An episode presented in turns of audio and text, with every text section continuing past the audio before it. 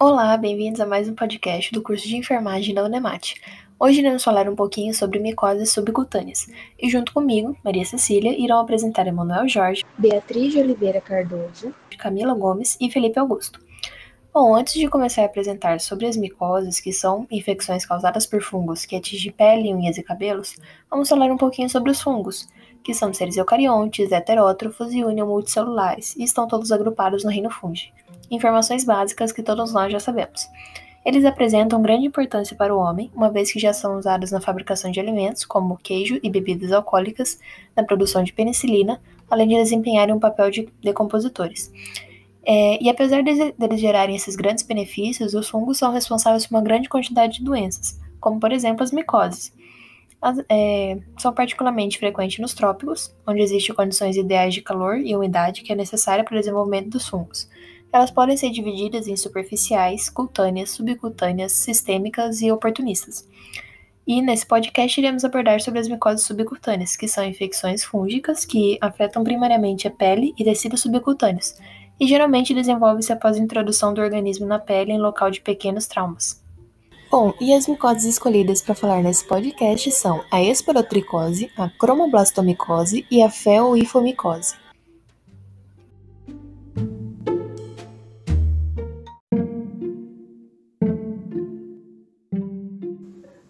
Esporotricose. É causada pelo fungo Sporotrix skenk, muito presente em materiais orgânicos além de solos úmidos e vegetais. Grande parte dos casos ocorre entre jardineiros ou pessoas que diariamente têm contato com o solo, vegetais ou outros materiais habitados por este microorganismo.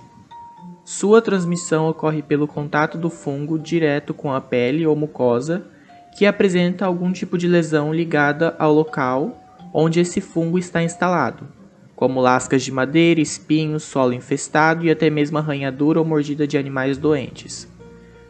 E também ferimentos que estão no processo de cicatrização e se encontram vulneráveis à entrada de invasores infecciosos.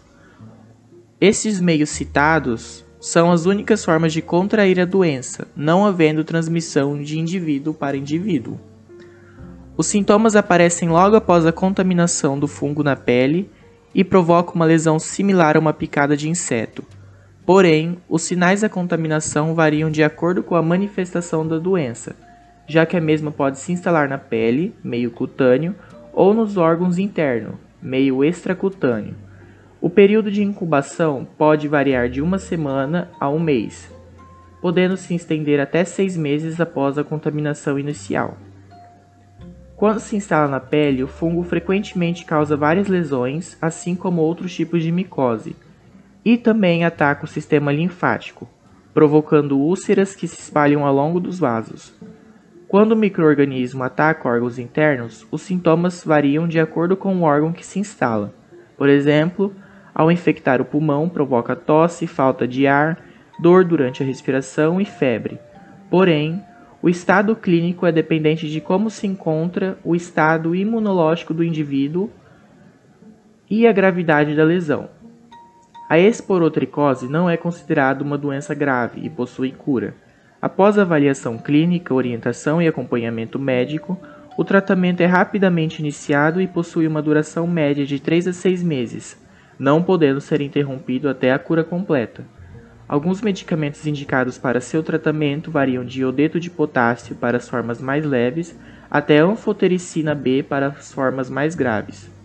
A principal medida protetiva contra a contaminação do fungo é evitar o contato direto com o mesmo, usando roupas protetivas ao manusear possíveis materiais que o microorganismo possa habitar, além de manter uma boa higienização no local. Além desta forma, é de extrema importância prestar atenção em possíveis contaminações em animais e, caso confirmado, tomar as medidas necessárias para seu próprio bem e do animal.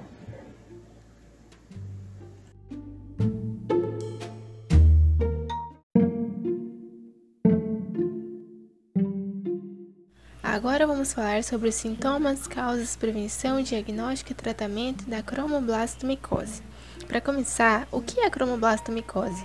A cromoblastomicose é uma micose subcutânea crônica de distribuição cosmopolita que surge quando fungos pigmentados ou melanizados, principalmente do gênero Fonseca, entram no organismo humano por meio de um trauma ferida na pele. E quais seriam os sintomas da cromoblastomicose? Bom, a cromoblastomicose se inicia como lesão primária no local da inoculação, que seria a entrada do fungo, e essa micose é caracterizada pelo desenvolvimento lento de lesões polimórficas, como por exemplo nódulos, verrugas, tumores, placas e cicatrizes. Há um envolvimento crônico de tecidos cutâneos e subcutâneos que são associados à formação de tecido fibrótico granulomatoso, purulento e baixa resposta imune protetora. Geralmente essas lesões são extremamente difíceis de eliminar e podem sofrer transformação neoplásica, ou seja, podem evoluir para um câncer de pele. As formas clínicas da doença vão depender de fatores como o estado imunológico do indivíduo e a profundidade da lesão. Os membros inferiores são os locais frequentemente acometidos pelo fungo, seguidos de membros superiores, região glútea, tronco e face. Entretanto, as lesões foram observadas também em outras partes do corpo, como na axila e córnea. É importante que todos saibam como prevenir a cromoblastomicose. A principal medida de prevenção e controle a ser tomada é evitar a exposição direta ao fungo. É importante usar luvas e roupas de mangas longas em atividades que envolvam manuseio de material proveniente de solo e plantas, bem como o uso de calçados em trabalhos rurais. Em caso de suspeita de cromoblastomicose, deve-se procurar um atendimento médico, preferencialmente um dermatologista ou infectologista, para investigação, diagnóstico e tratamento. A contaminação ocorre por meio de ferimentos já abertos ou pela entrada do fungo na pele a partir de um trauma com espinhas, farpas de madeiras, entre outros. A sua ocorrência é predominante na região amazônica relacionada às atividades laborais. É, como o fungo está disperso na natureza, os trabalhadores rurais é o principal grupo de risco, visto a sua exposição no meio ambiente.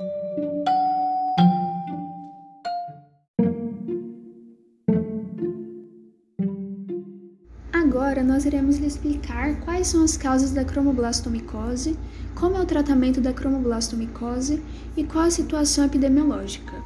Primeiro, quais as causas da cromoblastomicose?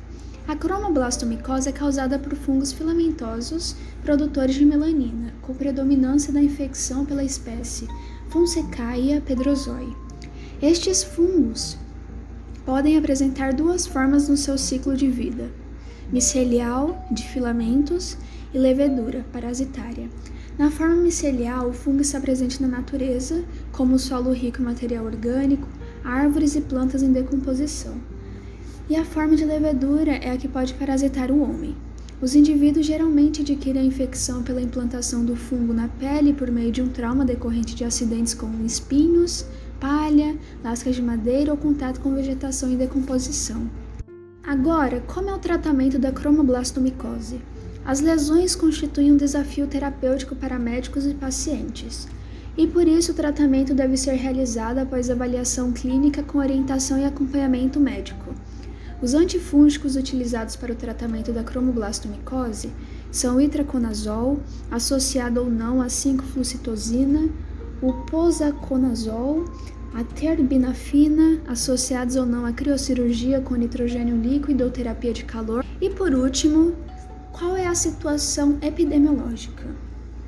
A cromoblastomicose é considerada uma doença negligenciada, de ocorrência nos países tropicais e subtropicais, especialmente nas Américas do Sul e Central. No Brasil, a maioria dos casos da cromoblastomicose se concentra na região amazônica.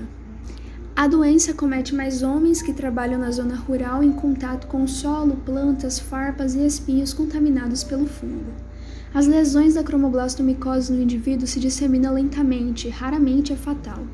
Geralmente apresenta um bom prognóstico, mas pode ser de difícil cura.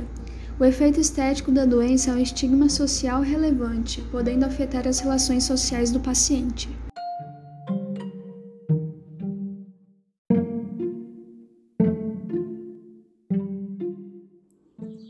Feorrifomicose. O que ela é? Ela é uma micose que atinge a área subcutânea da pele, sendo um fungo demácio, ou seja, um fungo encontrado na natureza. Ele tem a distinta presença de melanina, a responsável pela coloração enegrecida de seus esporos e conídeos, características que funcionam como um bônus para o seu fator de virulência. A feorrifomicose é causada por fungos saprófitos escuros, principalmente os do gênero Esopiala, Alternaria e Vampiella, sendo uma infecção oportunista, ou seja, que acomete indivíduos imunocomprometidos. Suas causas geralmente são as pessoas comprometidas pela infecção da rifomicose a adquirem pela implantação acidental do fungo na pele, causada por meio de algum trauma no manuseio do solo, material orgânico e objetos contaminados, quando relacionado a atividades laboratoriais do trabalhador ou trabalhadora. Felizmente, não há transmissão do paciente infectado para uma outra pessoa saudável, nem de animais para, para um humano, sendo uma infecção que acomete unicamente o infectado. Clinicamente, a feorrifomicose é classificada em patamares, sendo superficial, cutânea, subcutânea e sistêmica. Apresenta lesões cutâneas e nódulos subcutâneos, sendo os sinais mais comuns da doença. Um estudo e interpretação do conjunto de sinais e sintomas observados no exame do paciente, como sinusite invasiva, com ou sem necrose óssea, ceratite, massas pulmonares, osteomielite, artrite micótica, endocardite e abscesso cerebral. Ela pode ser diagnosticada por meio de uma correlação entre os dados clínicos, epidemiológicos e laboratoriais. Feito o isolamento do fungo obtido no exame micológico. Seu tratamento deve ser realizado após avaliação clínica, com orientação e acompanhamento médico, com a atualização de antifúngicos do paciente. Pacientes diagnosticados num estágio mais avançado da doença devem passar por sessões terapêuticas extensas com o uso de antifúngicos, associados ou não a métodos físicos como desbridamento cirúrgico. Os antifúngicos utilizados para o tratamento da doença estão entre o itraconazol e formulações lipídicas de anfotericina B. Obrigado.